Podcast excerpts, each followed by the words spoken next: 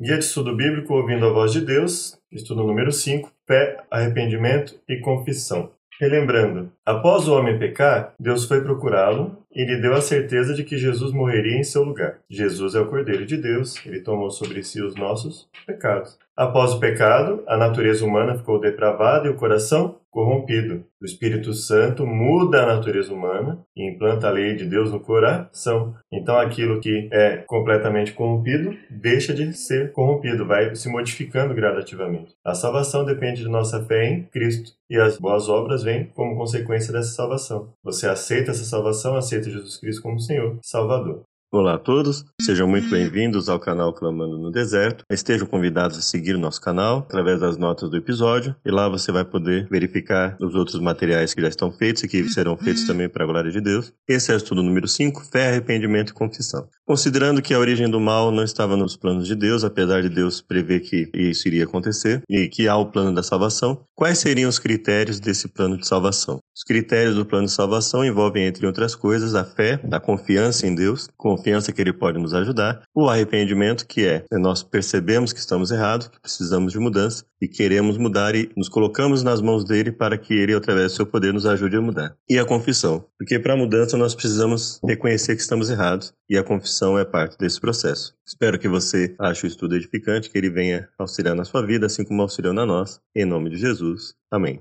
Graça de Deus, base da salvação. Pela graça sois salvos, mediante a fé.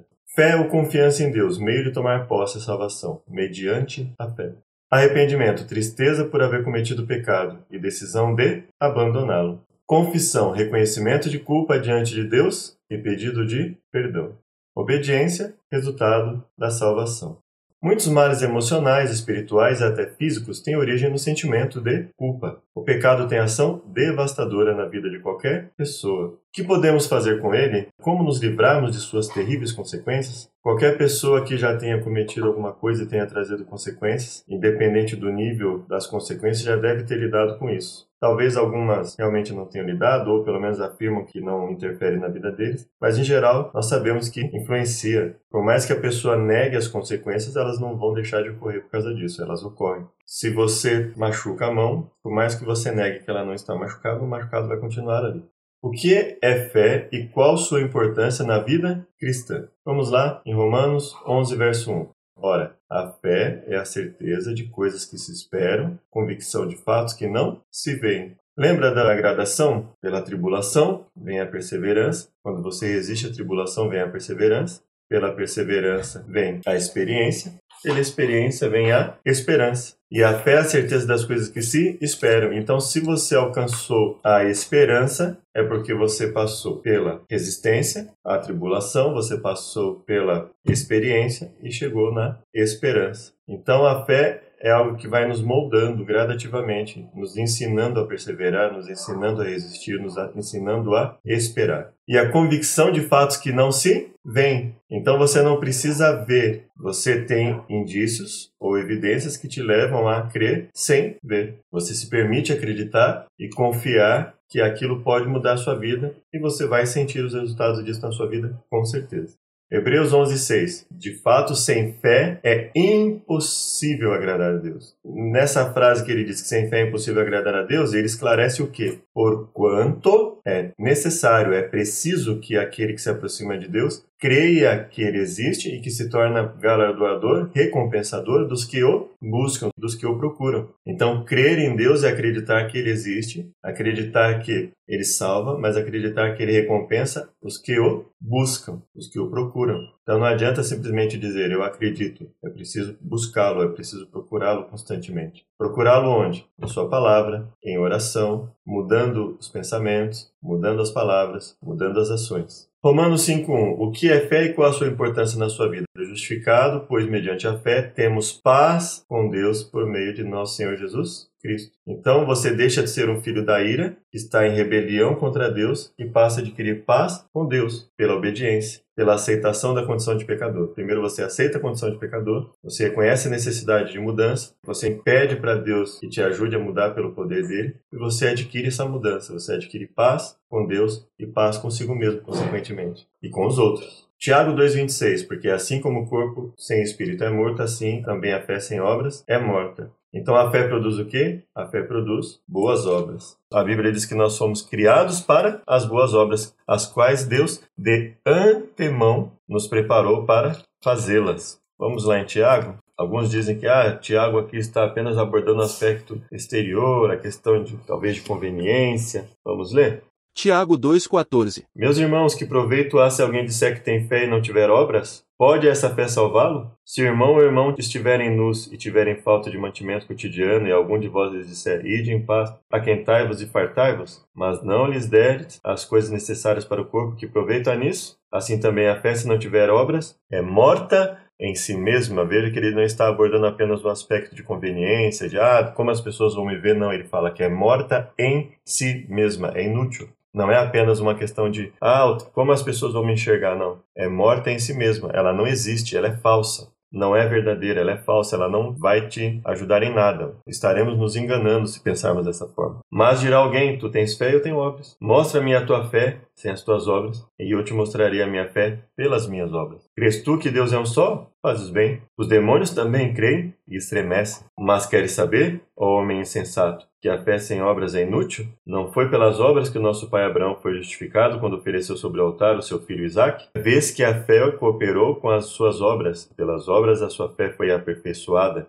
E se cumpriu a escritura que diz: Abraão creu em Deus, isso lhe foi imputado pela, para a justiça e foi chamado amigo de Deus. Vedes então que o homem é justificado pelas obras e não somente pela fé. De igual modo, não foi a meretriz Raabe também justificada pelas obras quando acolheu os espias e os fez partir por outro caminho? Assim como o corpo sem obras está morto, assim também a fé sem obras é morta. Então a fé ela produz o quê? Boas obras a fé viva, a fé verdadeira e não a fé falsa, a fé que é apenas uma desculpa para usar o sacrifício de Jesus como justificativa para errar e não querer mudar. Fé é certeza, ela agrada a Deus, produz paz e sem obras ela é morte. Qual o objetivo da fé? 1 João 5,4 Porque todo que é nascido de Deus vence o mundo. E é esta vitória que vence o mundo, a nossa fé. E o que é vencer o mundo? É vencer as tendências do mundo. É vencer o mal que o mundo nos impulsiona a fazer. É vencer a ausência de culpa que o mundo quer dar a entender que o ser humano pode viver. Ah, viva sem ausência de culpa. Para que ter culpa? Né? O que é certo, o que é errado? Né?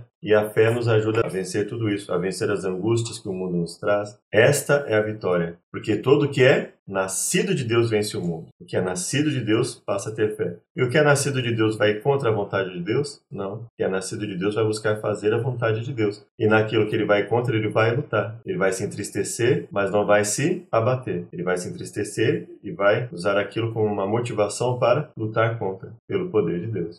1 Pedro 1,8 Embora não o tendes visto, o amais. E aquele que ama, se amardes, guardareis os meus mandamentos. Se disseres que ama e não obedece, aquele que diz que conhece a Deus e não ama seu irmão. E o que é amar o seu irmão? Se não agir conforme a vontade de Deus na vida dele e na sua vida. Então, se me amardes, guardareis os meus mandamentos. É o que diz Jesus. Embora não tendes vistos o amais, embora não o vedes agora, credes nele e exultais com gozo inefável e cheio de glória, recebendo o fim objetivo da vossa fé, a salvação das vossas almas. Desta salvação inquiriram e indagaram diligentemente os profetas que profetizaram da graça que vos era destinada, indagando qual tempo, a qual a ocasião que o Espírito de Cristo que estava neles indicava ao dar de antemão testemunho sobre os sofrimentos que a Cristo haviam de vir e sobre as glórias que o seguiriam, aos quais foi revelado que não para si mesmo, mas para vós, eles ministravam estas coisas que agora vos foram anunciadas por aquele que pelo Espírito Santo, enviado do céu, vos pregaram o Evangelho, coisas para as quais até os anjos desejam atentar. Portanto, em conclusão a tudo que ele fala, até o momento, cingindo os lombos do vosso entendimento, sede sóbrios e esperai inteiramente na graça que vos oferece na revelação de Jesus Cristo, como filhos obedientes, e não vos conformeis com as concupiscências que antes tinhas na vossa ignorância. Mas como é santo aquele que vos chamou, sede vós também santos em todo o vosso procedimento. Pois está escrito: sede santos, porque eu sou santo. Ora, se invocais por Pai aquele que sem acepção de pessoas julga segundo a obra de cada um, andai em temor durante o tempo da vossa peregrinação, sabendo que não foi com coisas corruptíveis como prata e ouro que fostes resgatados da vossa vã maneira de viver, a qual por tradição recebeste dos vossos pais, mas com o precioso sangue de Cristo, como de um cordeiro sem defeito e sem mancha, o qual na verdade foi conhecido ainda antes da fundação do mundo, mas manifesto nesses últimos tempos por amor de vós, que por ele credes em Deus, que o ressuscitou dentre os mortos e lhe deu glória, para que a vossa fé e esperança estivessem em Deus tendo purificado as vossas almas na obediência à verdade que leva ao amor fraternal não fingido, amai-vos ardentemente uns aos outros de coração, tendo sido regenerados não de semente corruptível, mas de incorruptível pela palavra de Deus, a qual vive e é permanente. Objetivo da fé: vencer o mundo. O fim da fé: salvação. Como desenvolver a fé? Romanos 10, 17. E assim, a fé vem pela pregação, e a pregação pela palavra de Cristo, tanto ouvida, quanto lida, quanto vista no testemunho das pessoas que, seguindo a vontade de Deus, se tornam cartas vivas de Deus para serem lidas, para serem vistas, não é? E aí a Bíblia nos diz: para que vejam as vossas boas obras e glorifiquem ao Pai que está no céu. A fé vem enquanto ouvimos a palavra de Deus. O que veio Jesus fazer? Lucas 5:32. Não vim chamar justos e sim pecadores ao arrependimento. Então, Jesus veio nos chamar aqui ao arrependimento. Ele veio nos chamar para continuarmos da mesma forma? Nós já lemos em diversas partes que não. Ele veio nos chamar para nos modificar, nos perdoar e nos curar das nossas doenças espirituais e das físicas também, consequentemente. Chamar os pecadores ao arrependimento é o que ele veio fazer. Veio oferecer seu sacrifício, oferecer o perdão, e o perdão vem através do arrependimento. Senão não haveria necessidade da Bíblia falar em pecado deliberado. Ou seja, se você não se arrepende, então não há perdão, porque não há arrependimento, não há desejo de mudança de vida. O que nos leva ao arrependimento? Romanos 2:4. Ou desprezas a riqueza da sua bondade, de tolerância e longanimidade, ignorando que a bondade de Deus é que te conduz ao arrependimento. Então a bondade de Deus nos conduz ao arrependimento. Ele não apenas nos perdoa, mas para nos perdoar ele nos conduz ao arrependimento. E se nós aceitarmos essa condução, vamos nos arrepender dos nossos pecados e sermos perdoados. E o arrependimento significa o quê? Se eu me arrependo, eu vou continuar tendo prazer em fazer a mesma coisa? Não, então eu vou lutar contra aquilo. Ou será que você não luta contra aquilo que te prejudica? A bondade de Deus nos leva ao arrependimento. Salmo 38, 18. Confesso a minha iniquidade, suporto tristeza por causa do meu pecado. Então, o pecador arrependido confessa a sua iniquidade, mas ele apenas confessa? Vamos lá em Salmo. Salmo 38, 1. Ó Senhor, não me repreendas na tua ira, nem me castigues no teu furor, pois as tuas flechas se cravaram em mim e a tua mão sobre mim desceu. Não há coisa sã na minha carne por causa da tua cólera, nem há paz em meus ossos por causa do meu pecado.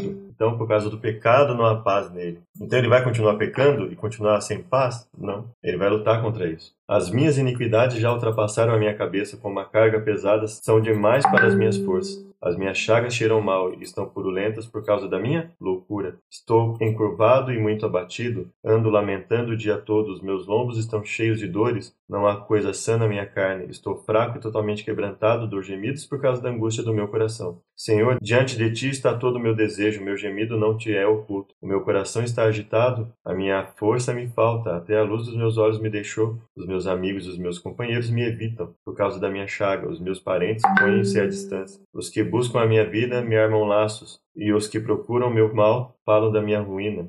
Salmo 119, 1. Bem-aventurados os que trilham caminhos retos e andam na lei do Senhor. Bem-aventurados os que guardam os seus estatutos e o buscam de todo o coração. Não praticam iniquidade, andam em seus caminhos. Tu ordenaste os teus preceitos para que diligentemente os observássemos. Então ele fala que a lei de Deus produz o quê? Alegria. E se produz alegria, por que ele anularia os aspectos da lei que produzem alegria? Ou seja, o pai que passa a amar o filho e agir conforme a vontade de Deus, ele se alegra do que faz. O filho que passa a amar o pai e agir conforme a vontade de Deus também se alegra no que faz. Por quê? Porque vê os resultados positivos disso. Então, confessar a iniquidade é o primeiro passo do arrependimento, mas você confessa e deixa. Os que a confessa e deixa, confessa o pecado e o deixa e luta contra ele, alcança a misericórdia. O que faz o pecador arrependido? Ele ele confessa os pecados a Jesus. Os Salmos 32 e 51 falam sobre arrependimento. Se confessarmos nossos pecados, Jesus é fiel e justo para nos perdoar e purificar. Paulo afirma que Jesus é o único mediador entre nós e Deus. Vamos lá em 1 João 1, verso 8. Se dissermos que não temos pecado nenhum, enganamos-nos a nós mesmos e não a verdade é nossa. Confessar os nossos pecados, ele é fiel e justo para nos perdoar os pecados e nos purificar de toda injustiça. Se dissermos que não pecamos, fazemos-lo mentiroso e a sua palavra não está em nós. E para que, que ele nos diz tudo isso? Para nós buscarmos a Deus e que ele vai nos purificar de toda injustiça depois de nos perdoar o pecado. Meus filhinhos, essas coisas vos escrevo para que não pequeis. Se, porém, se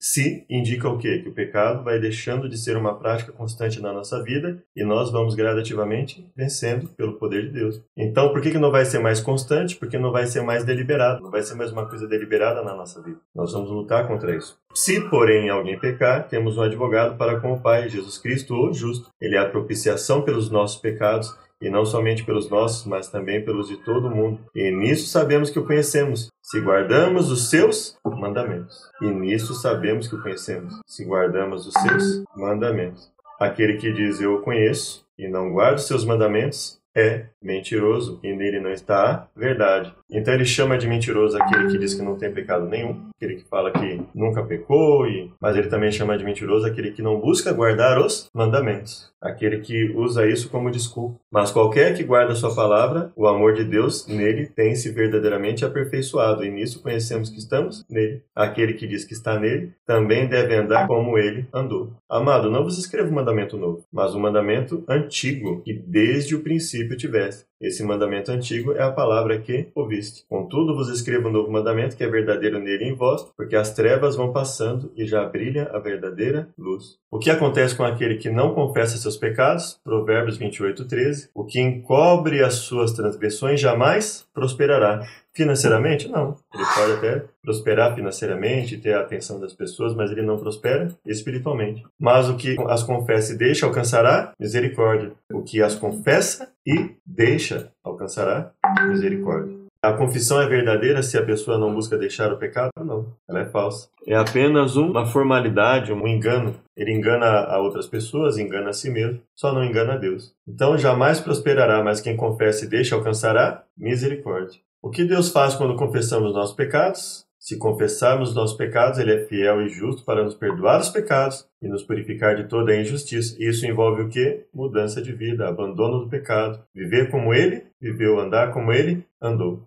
Miqueias 7:18 Quem, ó Deus, é semelhante a ti, que perdoas a iniquidade e te esqueces da transgressão do restante da tua herança? O Senhor não retém a sua ira para sempre, porque tem prazer na misericórdia. Então, se você confessa os pecados e se coloca na mão de Deus, você vai mudar. Por quê? Porque Ele vai ter misericórdia de você, assim como tem de todos nós, e vai trazer mudança para mim e para a sua vida. Tornará a ter compaixão de vós, pisarás aos pés as nossas iniquidades e lançará todos os nossos pecados nas profundezas do mar.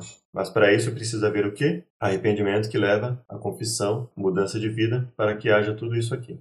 Isaías 43, 25. Eu, eu mesmo sou o que apago as tuas transgressões. Por amor de mim e dos teus pecados, não me lembro. Então, essa é a promessa que ele faz a quem confessa e deixa, e busca deixar o pecado. E se você busca, você vai deixar. Ele não vai mais ser algo constante, algo deliberado na sua vida. Ele vai ser algo cada vez mais descontínuo na sua vida. Ele vai ser algo que você, lutando pelo poder de Deus, você vai vencer gradativamente. Ainda que não se torne perfeito, você vai vencer gradativamente. Ele nos perdoa e purifica, lança nossos pecados nas profundezas do mar. O que Deus espera de nós hoje? Vamos ler Isaías 55, 7. Deixe o perverso o seu caminho, o iníquo os seus pensamentos. Converta-se ao Senhor que se compadecerá dele e volte-se para o nosso Deus, porque é rico em perdoar. Mas o que, que ele diz? Deixe o perverso o seu caminho. E qual é o caminho do perverso? A transgressão. E qual é o caminho daquele que busca a Deus? A obediência. Então aquilo que é deliberado na vida do perverso não vai mais ser deliberado na vida do cristão. O cristão vai lutar contra isso, ainda que ele não consiga vencer em todos os aspectos, mas ele vai gradativamente se livrando disso, dessa escravidão do pecado na vida dele. Ele não é mais escravo do pecado, ele consegue vencer gradativamente o pecado. Deixemos o caminho do mal, nos convertamos e nos voltemos para Deus, pois Ele é rico em perdoar. Recapitulação: a fé agrada a Deus. Ela é o meio pelo qual somos justificados. A fé é dom de Deus e o Espírito Santo dá uma medida de fé a cada um. A fé em Cristo nos ajuda a vencer. A fé vem enquanto ouvimos a palavra de Deus. Jesus veio chamar pecadores ao arrependimento e não uma libertinagem, que é chamada hoje de liberdade por muitos não, Quem não confessa os pecados jamais prosperará. Mas quando os confessamos e, consequentemente, os abandonamos, lutando contra eles, Deus os lança nas profundezas do mar, pois é grandioso em perdoar. Compromisso de fé. Quer experimentar a paz que vem do arrependimento e da confissão. Você vai experimentar, com certeza, se você confessa e deixa o pecado, ou seja, você passa a lutar contra ele, se você faz com que ele deixe de ser algo deliberado na sua vida, você vai experimentar essa paz. Crê que Deus pode perdoar todos os seus pecados? Então, se você proceder conforme nós estudamos aqui, é certo que ele vai agir assim na sua vida, assim como agiu na vida de várias pessoas até hoje. Aceito o convite de Jesus para deixar o mal e me voltar para ele. Você aceita? Eu aceito. Espero que você também aceite. Próximo estudo: alguns dos sinais apresentados por Jesus no Monte das Oliveiras tiveram cumprimento inicialmente em Jerusalém e serviram como maquete e serviram como um modelo para que nós analisássemos como se fosse uma miniatura, um modelo para que nós entendêssemos os acontecimentos do fim, dos últimos dias. Outros sinais, porém, estão se cumprindo agora em nossos dias. Quais são eles? Vejamos a resposta no estudo seguinte. Feliz semana, que Deus nos abençoe a todos.